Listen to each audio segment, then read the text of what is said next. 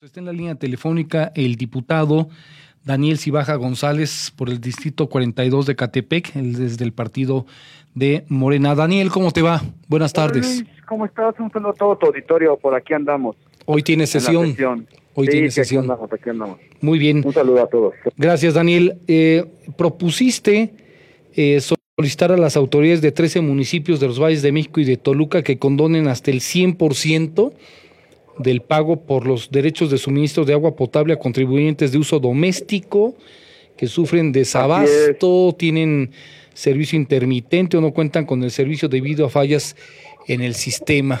Pues sí, fíjate, te agradezco mucho que, que retomes este tema, porque a ver, ¿qué pasa? Como tú sabes, eh, de donde yo soy diputado, la gente no tiene agua. Así Y eso ha sido debido a un recorte en el sistema Custamala y debido a una serie de, fenómenos naturales que está pasando alrededor del agua. ¿no? Hace unos meses teníamos una sequía histórica y ahora con toda la lluvia no hemos podido recuperar ese, ese tema y eso en que repercute en que la gente no tenga el agua necesaria para vivir. Te quiero decir algo, Luis, que te va a ir, te va a ver que lo imaginas, pero muy pocos saben. En Ecatepec la gente tiene menos de 20 litros de agua al día. Esto quiere decir tiene menos agua que muchos países del África subsahariana. Imagínate el nivel de desabasto en el que estamos. Sí. Ante eso, ¿qué pasa? Los gobiernos le exigen que paguen lo mismo a los vecinos, que no reciben el agua que a los que pagan. Más o menos en Ecatepec ese monto es de 2.300, 2.400 pesos.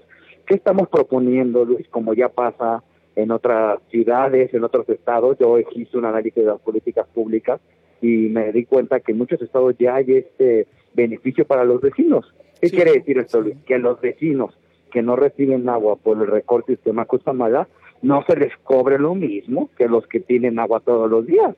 Eso es justicia social, ¿no? Diríamos. Que cada quien tenga lo que le corresponde y que cada quien pague por lo que le corresponde. No puedes obligar a una familia que no tiene agua, porque, mira, Luis, paga el agua, ¿no? Es, anualmente y luego tiene que pagar semanalmente sus botes de pipa. El bote ya de, de mil litros está en 150 cuando bien te va y cuando no hasta lo llegan hasta 190 pesos.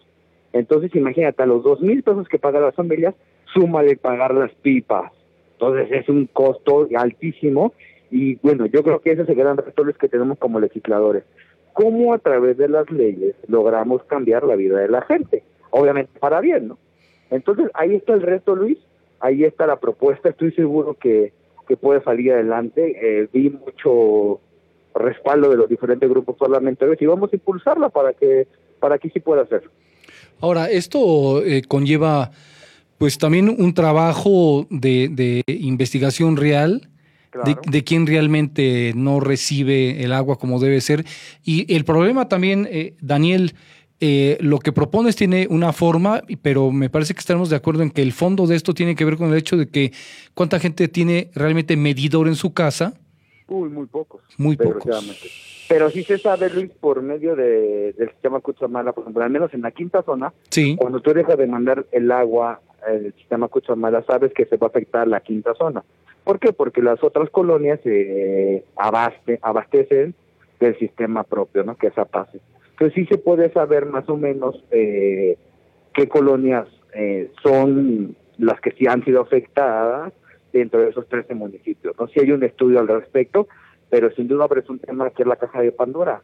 Debemos de poner medidores y debemos de poner un sistema para que la gente pague lo que consume en verdad, porque si no pasa que una familia del centro de San Cristóbal, que son 10 integrantes, pues consumen 15, 20 veces más y pagan lo mismo que una familia de Tierra Blanca que consumen cinco integrantes la el consumo de agua mínimo, ¿no? Entonces, ah, pones un tema muy importante y también algo, Luis, que me gustaría dejar claro, no es un populismo fiscal, Luis, no es decirle pues, que la gente no, pague, ¿no? Porque es, lo justo. porque hicieron críticas al respecto de eso algunos compañeros y claro que no es eso, ¿no? No es populismo fiscal de que nadie pague, pues claro que no. Es, a ver, las colonias de esos 13 municipios que en verdad, en plena pandemia, Luis, tú lo vives a diario ahí con los radioescuchas, con los compañeros, las quejas de la gente que llevan 18, 20 meses sin una gota de agua, súmale la pandemia, súmale los gastos, Esas familias son las que hay que ayudar, esas familias son las que hay que tenderle la mano y hay que darles un respaldo, porque luego, ¿qué te dicen? En 2022 te van a decir, uy, no, vecino, tú no pagaste agua, no te voy a mandar pipas. Entonces se vuelve un círculo no virtuoso, porque la gente termina no termina pagando el agua, no recibiendo el agua, dice ya no pago y luego te condicionan para que te vuelvan a mandar el agua cuando es un líquido que no tuviste, ¿no? Entonces es un tema que hay que cambiar esa sinergia, ese, ese, ese yo le llamo ese ecosistema que está dañando a la economía de las familias y el bienestar de las familias para que podamos encontrar un círculo virtuoso.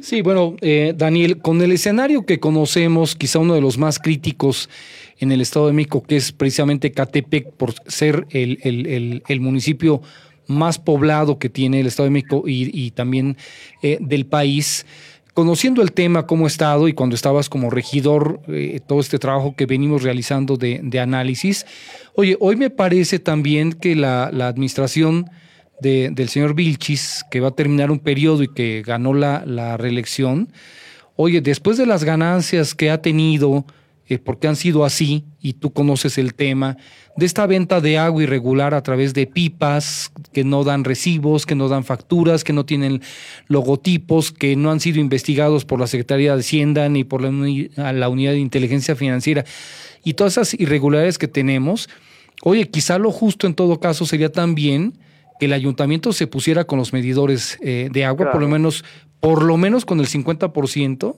y sabes que Luis, por lo menos sabes dónde, en las comunidades donde reciben el agua, ¿no? Así es, claro. Todo el centro de San Cristóbal, toda, yo te podría decir por el distrito, el distrito 21 en su mayoría recibe agua, el distrito 8 en su mayoría recibe agua, el distrito 22 en su mayoría recibe agua, ¿no?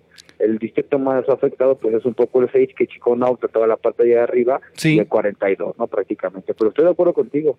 Y sabes que Luis, es, es encontrar un objetivo y una solución en una política pública, ¿no? Sí que es el gran reto que tenemos por delante a través de la ley obligar a que eso, a que eso se cumpla, ¿no? Por ejemplo, ya me diste una muy buena idea, hacer un exhorto para que se cumpla en la medida de lo posible presupuestalmente ese tema, ¿no? Y exhortar al, al, municipio y a los municipios que están en ese tema a que lo cumplan. Pues por lo menos empezar en donde sí llegue el agua de manera regular y, pagan eh, lo mismo que los que no les llegue el agua.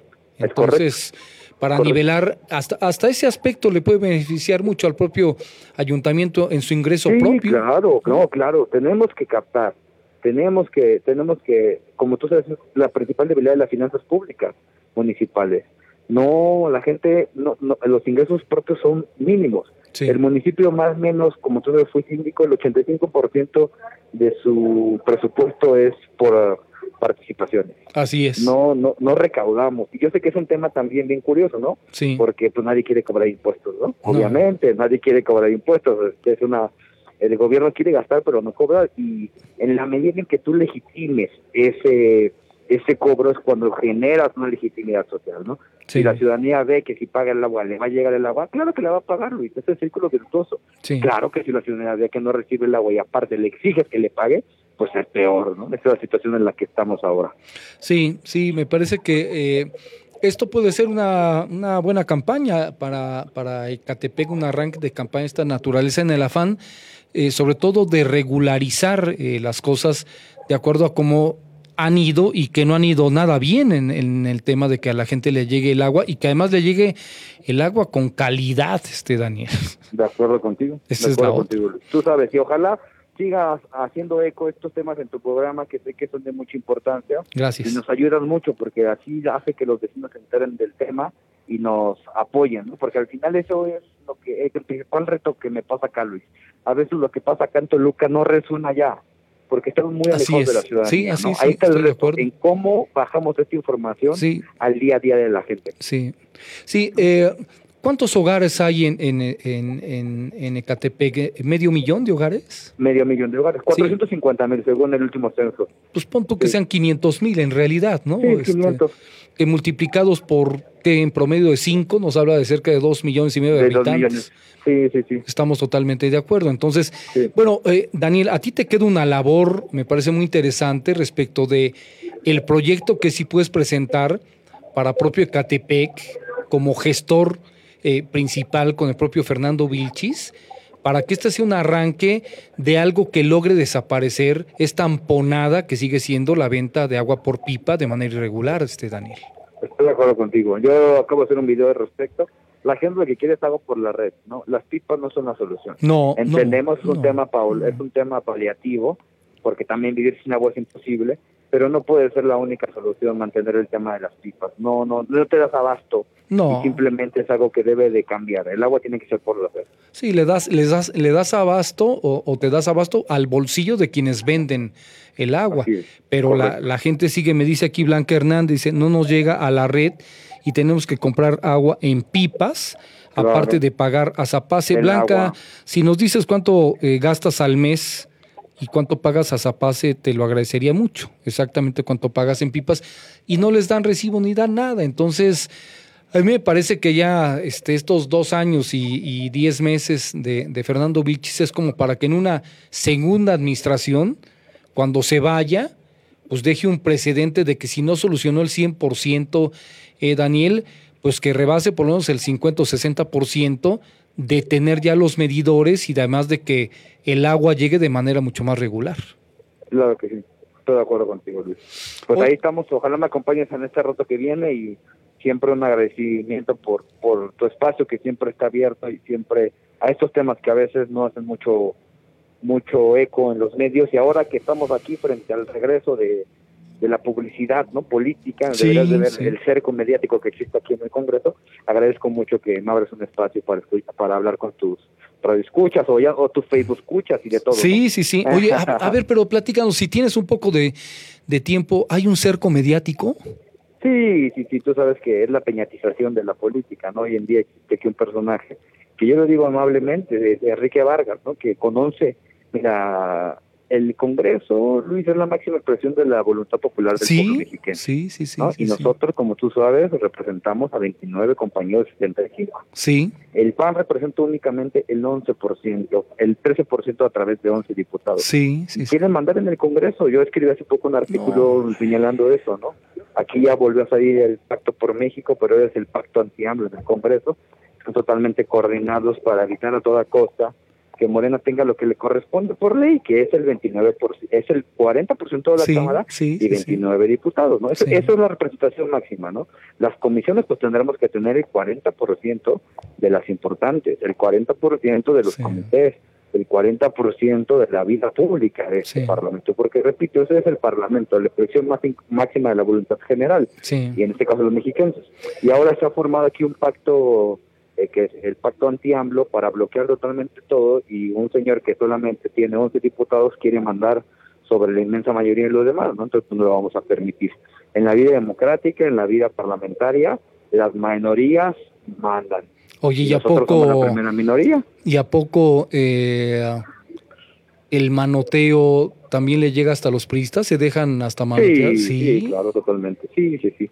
Sí, ayer, pues, si puede checar, antier hubo una votación para elegir al al presidente sustituto de Tultepec y hicieron una mayoría para para, para hacer para esta mayoría, ¿no? Creo sí. que este discurso que se ha vendido en medios nacionales con la narrativa de que hay una colaboración de facto entre el gobierno del Mazo y la 4T mediante una vía institucional es totalmente falso en los hechos, Luis.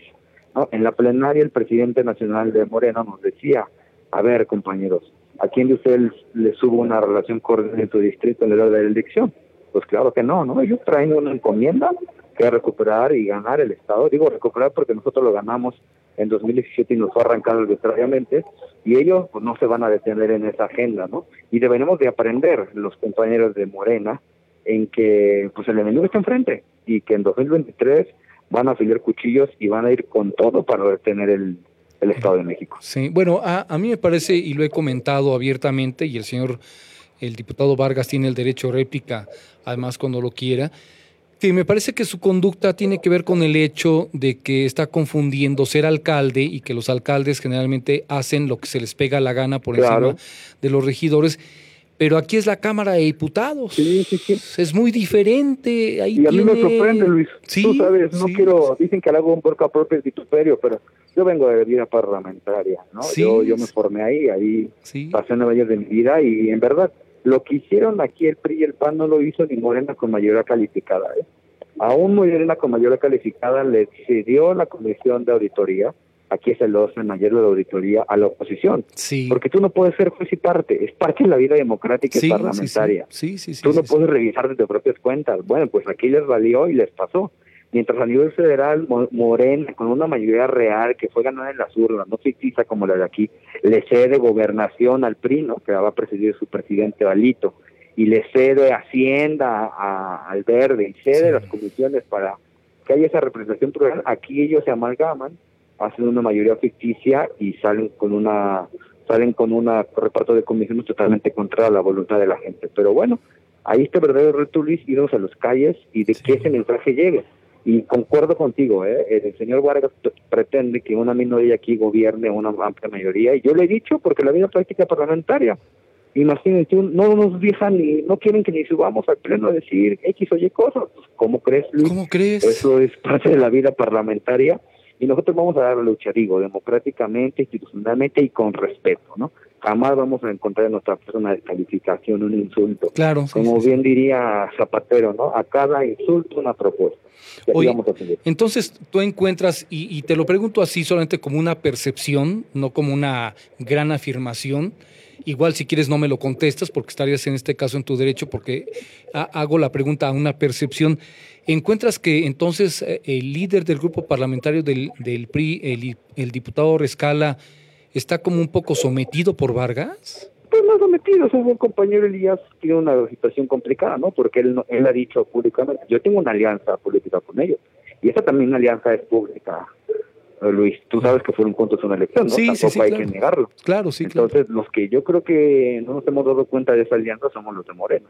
Oh. Y debemos de jugar un papel de oposición férrea y un papel de oposición y de crítica y de pedir rendición de cuentas al gobernador del Mazo ellos, Luis, tú sabes, tú que llevas tantos años en el periodismo, ellos siempre han actuado por lo mismo y con los mismos intereses, ¿no? Por algo siempre les hemos llamado el PRIAN. Y eso no ha cambiado. Y creo que en ese tema, pues él trae su estrategia y es respetable la posición que fue el coordinador parlamentario del PRI. Pero yo sí te digo, adentro del Congreso sí hay una minoría que quiere mandatar y no lo vamos a permitir. Vamos a permitir que tenga lo que representa, el 13%, ¿no? Daniel, eh, Daniel, ¿ha cerrado filas el grupo parlamentario sí, de Morena? Sí, muy bien, ¿eh? Sí, Eso ah, sí bueno. reconozco mucho, reconozco mucho en, en los compañeros, en el profesor Mario, en los vicecoordinadores, en la diversidad del grupo, sí. que ha habido una gran cohesión, ha habido una gran apertura. Sí. El tema de las comisiones se definió de manera democrática, uno a uno, eh, perfilando y dando cuenta de los perfiles. El tema de las vicecoordinaciones fue igual, todo democrático, no ha habido imposiciones. Así como yo a veces soy claro en eso, también sé reconocer la labor del profesor Maulio el interior del grupo y la verdad tiene una gran labor, ¿eh? muy Ya. buena labor, escuchándonos, permitiéndonos. A veces hay cuestiones en las que una no comparte, el Ujú. grupo delibera Sí. y hemos salido siempre de unidad, en unidad. Las comisiones salieron en unidad, en, en unanimidad, y no unanimidad de que haya líneas, sino una unanimidad de que dialogando, ¿no? Por ejemplo, el tema de las comisiones, muchos compañeros que eran la misma comisión, se les dio un espacio para dialogar, 10, 15 minutos, para que perfiláramos, para que haya un acuerdo. Me parece que la única manera de salir adelante es, Ya. Luis, si no nos unimos dentro de Morena, Uy, sí, sí, claro. no vamos a salir adelante en el 23. Sí, sí, sí, Así claro. te lo digo. Y Sí, yo creo que esa es una encomienda que yo tengo como propósito de vida, ¿no? Eh, permitir que haya alternancia en este Estado de México y luchar para que eso suceda. Oye, ¿en qué comisiones quedaste tú, Daniel? Ah, quedé en la comisión de la reforma del Estado, la reforma que va, la comisión que está viendo la reforma constitucional. Entonces, una comisión muy importante. Muy que importante. ahí tengo, que la verdad también reconozco que me- con muy buenos perfiles, están casi todos los coordinadores parlamentarios de sus grupos, está el profesor Maurilio, está el mismo compañero Elías, está la coordinadora del PRD, del Verde. Es una comisión muy importante y muy innovadora que sabemos que corre un riesgo, ¿no? Va a depender del resultado electoral que esté por verse, pero sin duda necesitamos cambiar el marco normativo de este Estado Sí. para que pueda ser mejor gobernado. Sí, y el PAN Así está aferrado a que no.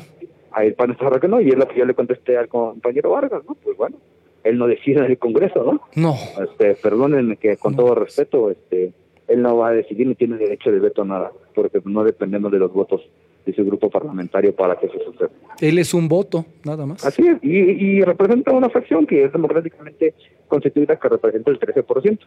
Imagínate, Luis, ellos sacaron 700 mil votos, nosotros Sí. sacamos más de 2 millones. Sí, sí, Esa sí. es la sí, sí. representatividad que nos dieron los electores, Sí, no que se hicieron una mesa, no que se hicieron un acuerdo en lo oscurito. Y ese interés es el que hay que representar. El fin, Luis, Nosotros somos representantes populares, representamos la demanda de la gente. Y el tema es claro, por Morena votaron más de dos millones de mexicanos, por el PAN votaron 700 mil personas. Esa es la realidad. Sí, esa es una realidad. Esa y, es una y, eso no se puede mentir. Así Repito, también entiendo, el, tú sabes mejor que no, Luis, el Parlamento es la máxima expresión del diálogo, de los acuerdos, de la construcción en la diferencia. Pero eso no quiere decir que vamos a evitar la diferencia.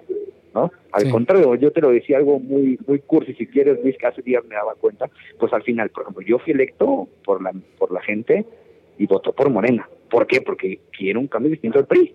Si hubiera querido que el PRI ganara y el gobernador siguiera teniendo una mayoría aquí, hubiera votado por el PRI. Votó por Morena la gente porque porque quiere algo distinto, porque nos representamos un cambio. Entonces, eso hay que llevarlo a los hechos. ¿No? Y esa es la representatividad, por eso se llama representante popular. Así es. Y ese es el reto que tenemos por delante. Así es. Así aquí andaremos y te agradezco mucho que, siempre me escuches, Estamos... que podemos dialogar, siempre aprende mucho de tus, de tus análisis. Perfecto. Daniel, pues seguimos en contacto, porque ahí estás este, trabajando para que estemos muy pendientes de tu propio trabajo y de lo que sucede en lo general en la legislatura. Otra vez, eres muy amable y estamos en contacto. Un fuerte abrazo. Hasta luego. Igualmente, buenas tardes.